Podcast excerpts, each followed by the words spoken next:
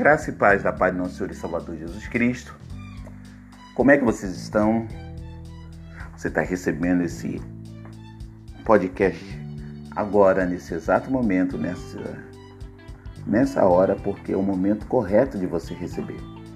Nós vamos bater um papo sobre procrastinação. Vamos bater um papo sobre isso. Né? Porque podemos falar que até preguiça, né? Preguiça, né? Procrastinar, algo que deveria ter sido feito e não é feito. E precisamos, né, nessa época de determinação, nessa época de tenacidade, nessa contagem regressiva para a virada do ano, nós precisamos resolver algumas coisas para não levar isso conosco em 2021. Não é isso? Então, você precisa pensar e você tem um tempo para resolver para que 2021 você comece 2021 limpo, limpinho, tranquilinho com Jesus, de boa, tranquilo com você mesmo. Entendeu? Tranquilo com você mesmo, sem peso, sem tristeza, sem mágoa, te magoar, irmão. Deixa pra lá, corta contato com esse povo. Ai, eu sou crente, eu perdoo. Isso, nós perdoamos, mas perdoar não quer dizer que eu vou comer pizza juntos. Por que, que eu estou falando isso? Acesso na sua vida para quem te machuca ou não, é você quem dá. Então é uma escolha totalmente sua. Então, vamos ao que interessa. Vamos falar daquilo que é interessante. Né? Vamos falar daquilo que é que é bom para nós. Né? Uh, Provérbios 24, do 30 ao 31, Salomão lhe diz algo assim, ó. Passei pelo campo do preguiçoso, do, ou do procrastinador, e junto à vinha do homem falto de entendimento, se você é preguiçoso, se você é um procrastinado, você não, o seu entendimento não tá bom o seu discernimento não está bom. Então, assim, falta de entendimento seria alguém negligente. Alguém negligente. E nós precisamos resolver essas situações.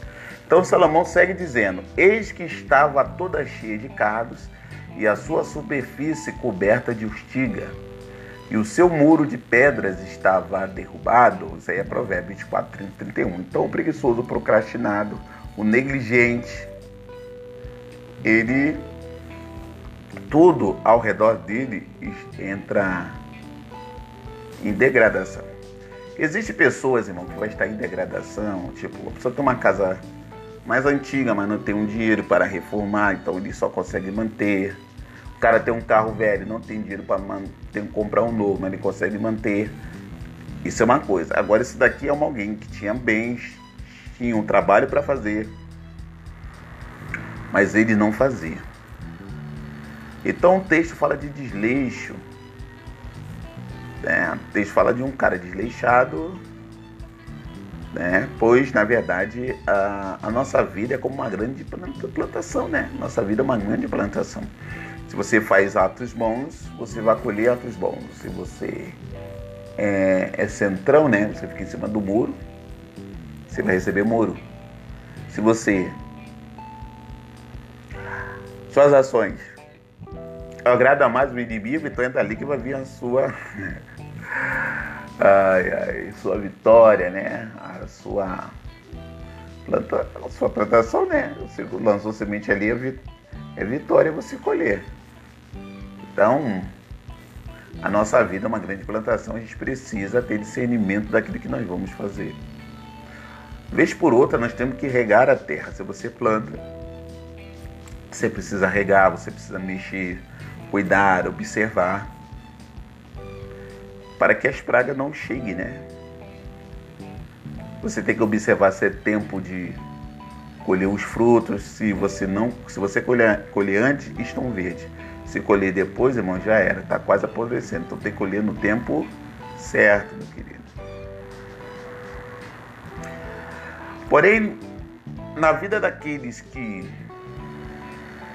que são dominados pela preguiça, pela procrastinação, pela negligência, sua plantação é dominada pelas urtigas ervas daninhas que sufocam a plantação. Não, é, qual seria a palavra? Não permitindo o seu desenvolvimento. Seus cercados estão no chão, ou seja, não há proteção.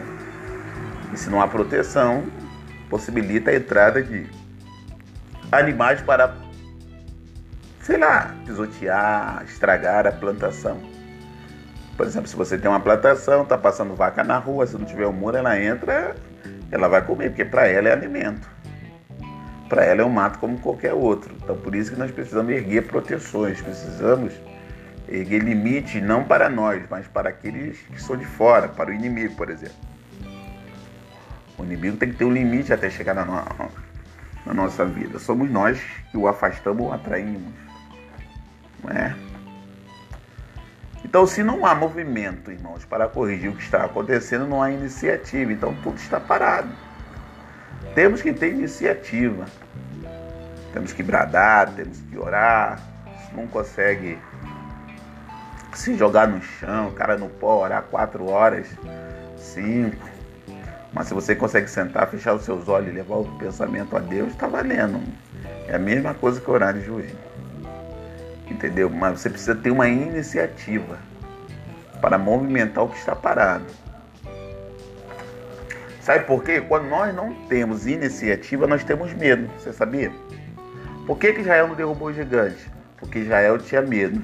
Por que, que Davi derrubou o gigante? Porque Davi teve uma iniciativa. E é algo que nós precisamos ter, correto? Temos a iniciativa. Provérbio 22, 13 diz assim: ó, diz o preguiçoso, o leão está lá fora, seria morto no meio das ruas. Ou seja, para ele não ter que cumprir a responsabilidade dele, o que, que ele faz? Começa a dar desculpa, o leão está lá fora. Se o leão está lá fora, se eu sair, eu vou ser morto. Irmão, quem tem medo de leão, quem tem medo de enfrentar leão, não derruba gigante. A situação é totalmente essa.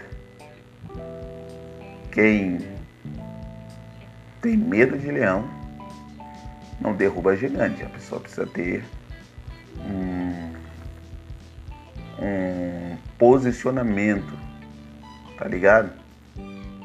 Posicionamento. Tá ligado nisso? Um posicionamento. Se ficar dando desculpa, o leão tá lá fora, o Covid tá lá fora, não sei o que tá lá fora, tudo tá lá fora, desemprego, o inimigo, ah, não sei o que, meu Deus, socorro, nada na sua vida tá, vai mudar. O medo se apropria de você, mas se você tiver pelo menos uma iniciativa de orar e descansar no Senhor, Deus Todo-Poderoso, a situação vai é, dar uma baita de uma mudança, entendeu? Então, irmão, se movimente, né? Tal, se movimente, iniciativa, vá para guerra, vai para guerra, não se esconda. Foi por isso que Davi fez a diferença. Davi chegou lá, ó, eu matei o leão e uma ursa. Quem é esse circunciso aí que está se levantando contra o exército de Deus vivo? Ou seja, diz o preguiçoso, o leão está lá fora, serem morto no meio das ruas. Ou seja, para o preguiçoso, tudo que se pede a ele existe uma desculpa. Já viu? Não posso, não posso, tenho que fazer isso, tenho que fazer aquilo. Meu Deus, né? Como um exemplo dado por Salomão, do preguiçoso vai falar, o leão está lá fora. É como se existisse um grande felino aguardando para atacar. Né? Por isso a sua locomoção de onde ele está, né? de onde está parado, para agir é impossível, porque o medo o paralisou. Quando o medo paralisa, já era, ele paralisa até mesmo a sua fé. Entendeu? Um grande desafio para aquele indivíduo cristão dominado pela preguiça, pela pros, proscratinação, palavra difícil, né? pela, pela negligência, né? ele ele tem que vencer isso, porque assim, senão ele vai começar a ser negligente no seu serviço a Deus. E aí a negligência, ela entra num campo perigoso, por exemplo, ah, irmão, eu pequei porque pô, não tinha como resistir, tava ali, o diabo preparou tudo, aí Deus não me livrou, tal. Pode entrar nesse campo, entendeu? Então, você precisa se movimentar. Você pode se movimentar na velocidade que você quiser, na velocidade na luz ou da tartaruga. O importante é você tomar uma atitude.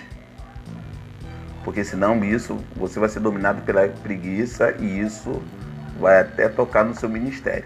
Provérbios 6,10 vai falar o seguinte, ó. Ó preguiçoso, até quando ficarás deitado? Quando te levantarás do teu sono? Um pouco é dormir, um pouco a toscanejar, um pouco a repousar de braços cruzados. Irmão, a única forma do indivíduo crescer é quando ele se aplica ao estudo sistemático das escrituras. E é sobre isso que você tem que tomar uma posição, sabe? Você está precisando estudar. É muito bom você ver vídeos. Ah, o pregador fulano está ensinando isso. A pregadora fulana criou uma turma. Né? O pessoal fala muito em mentoria no dia de hoje. Ah, você mentoria com fulano, Bertrando e tal, legal. Amém. Você quer ser cópia dessas pessoas? Tranquilinho. Mas e, e o seu ministério? que não tem que ser cópia de ninguém, o seu caráter, a sua desenvoltura. Você tem que botar isso para andar, hein? você tem que tomar uma decisão. Ai, eu tô com medo. Ai, eu fui ferido na igreja onde eu vim. Ai, fui ferido por A, por B. Meu Deus, me chutaram igual cachorro morto. Socorro! Já passei por isso, estou aqui, irmão. Então, você tem que tomar uma posição nessa questão do estudo. Porque a escritura vai dizer assim, ó, 2 Timóteo 2,15. Ó. Procura te apresentar-te a Deus aprovado como obreiro que não tem que se envergonhar e que maneja bem a palavra da verdade. É. Tem essa situação aí que você tem que manejar muito bem essa situação que é a palavra da verdade. Aqui está falando do nível de ensino. Quando falo livro de ensino, eu estou dizendo para você ser um professor. Mas você como um aluno, qual é o seu nível? Hein? Qual é o nível de estudo das escrituras? Será que é um nível suficiente para ensinar alguém alguma coisa, fazer uma diferença? Porque a gente tem que começar a pensar nisso, que você prega o evangelho, daqui a pouco alguma alma está aceitando a Cristo, e essa alma aceita de repente através de você, quer saber mais da Bíblia, de repente na, no seu serviço, o Senhor Deus pode estar direcionando almas para que você cuide. Cuide de que maneira? A pessoa vai ouvir falar das Escrituras e ela precisa agora ser baseada nisso. Né? Como é que fica aí? Você não tem que se apresentar assim a mim. A Escritura está dizendo que você tem que se apresentar a Deus como obreiro aprovado e que maneja bem palavra da verdade. Como você maneja a palavra? Pense nisso. A maneira que você maneja a palavra, a maneira que você entende a palavra, a maneira como você come, você é cheio da palavra, ela vai dizer quem você é no mundo espiritual. Medite nisso. Pai, em nome de Jesus, nós queremos liberar uma palavra de paz, de bênção, de tranquilidade.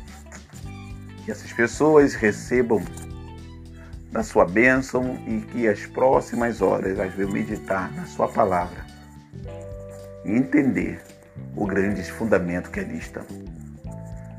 Arranque eles da preguiça, da procrastinação, tá? e que o Senhor faça eles se desenvolverem. Que eles venham tomar a decisão correta, que eles saiam do estado de inércia e vá para o estado de movimento.